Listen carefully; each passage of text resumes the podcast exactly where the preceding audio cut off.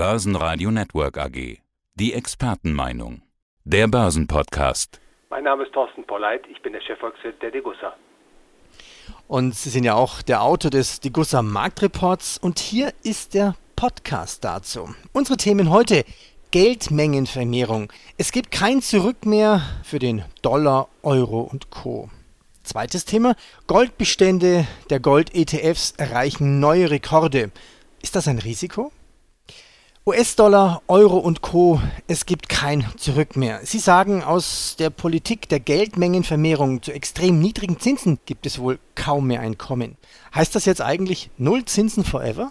Davon muss man ausgehen. Die Geldpolitiken der letzten Jahre haben ja immer schon die Geldmengen stark ausgeweitet und die Zinsen nach und nach herabgeschleust.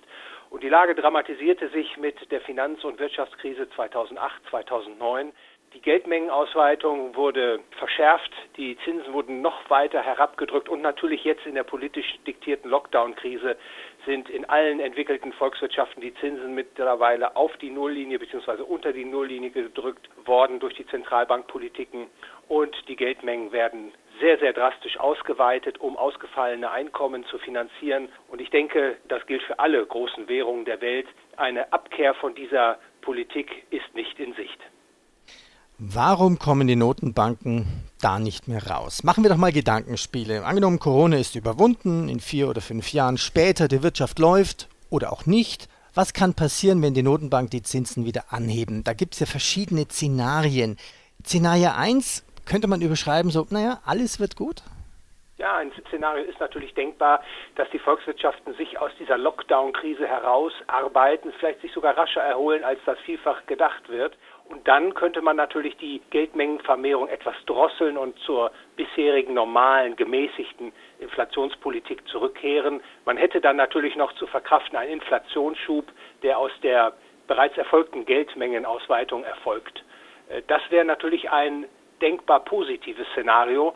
Ich denke allerdings, das ist ein Szenario, was man eben auch abgleichen muss mit einem weniger positiven Szenario, das ist ein Szenario, in dem die Wachstumskräfte der Volkswirtschaft nachhaltig beschädigt sind. Damit Schuldner ihren Schuldendienst leisten können, müssen äh, ausstehende Schulden dauerhaft und in großem Stil monetisiert werden.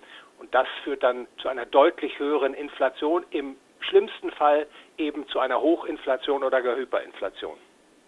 Das wäre das dritte Szenario. Ja, dann kommt ja Gold im Spiel und sagt man, okay, wenn man solche Szenarien hört, dann könnte man ja in Gold investieren. Das weitere Thema Goldbestände der Gold-ETFs erreichen neue Rekorde. Sie sagen, Gold-ETFs und ETCs erfreuen sich wachsender Beliebtheit. Man sollte jedoch nicht verkennen, dass sie mitunter ein ganz anderes Risikoprofil aufweisen als physisches Gold. Ja, wie groß ist denn das aktuelle Wachstum von Gold-ETFs? Also derzeit, äh, die Zahlen liegen bis Ende August 2020 vor, beliefen sich weltweit die Bestände der Gold-ETFs und Gold-ETCs auf etwa 3.844 Tonnen.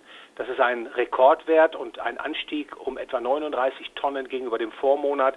Und das ist natürlich gewaltig. Und das zeigt, dass das Interesse vieler Anleger, sowohl institutioneller als auch privater Anleger, auf diese ETFs und ETCs gerichtet sind, dass sie als adäquates Vehikel sozusagen angesehen werden, um am Goldmarkt zu partizipieren.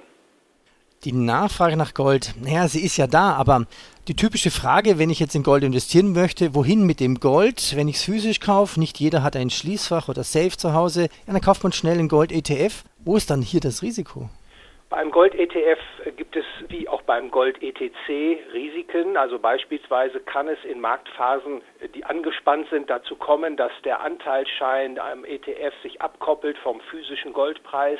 Oder es kann bei Auslieferungswünschen Verzögerungen geben. Also ein Kontrahentenrisiko hat der Anleger und bei den ETCs, also bei den Exchange Traded Commodities, sollte der Anleger sich bewusst sein, dass er letztlich eine Schuldverschreibung des Emittenten erwirbt die mag zwar eintauschbar sein, ein Eintauschanspruch dokumentieren in physisches Gold, aber sollte der Emittent des ETCs in Schwierigkeiten geraten, Konkurs gehen, dann kann eben auch das Gold, das der Anleger meint, in seinem Depot zu haben, in die Konkursmasse eingehen. Diese Risiken hat derjenige nicht, der Gold physisch hält in Form von Barren und Münzen. Kann es denn noch theoretisch sein, dass es mehr Gold-ETFs und ETCs eigentlich auf dem Markt gibt als wirklich physisches Gold?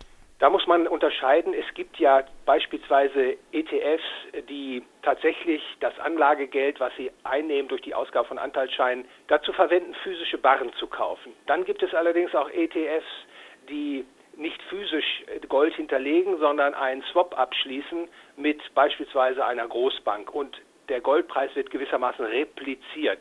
Da drängt sich natürlich der Verdacht aus, wenn man alle Ansprüche auf äh, ETFs und ETCs zusammenaddiert, dass dieser Anspruch größer ist als letztlich die verfügbare physische Goldmenge in den Händen dieser Anlagemedien. Sie haben in Ihrem Podcast, also beziehungsweise in Ihrem Marktbericht immer schöne Zitate. Heute eines von Benjamin Franklin. Wer der Meinung ist, dass man für Geld alles haben kann, gerät leicht in den Verdacht, dass er für Geld alles zu tun bereit ist. Herr Pollert, ich bedanke mich für heute. Vielen Dank für das Gespräch, Herr Heinrich. Der Börsenpodcast. Börsenradio Network AG. Das Börsenradio.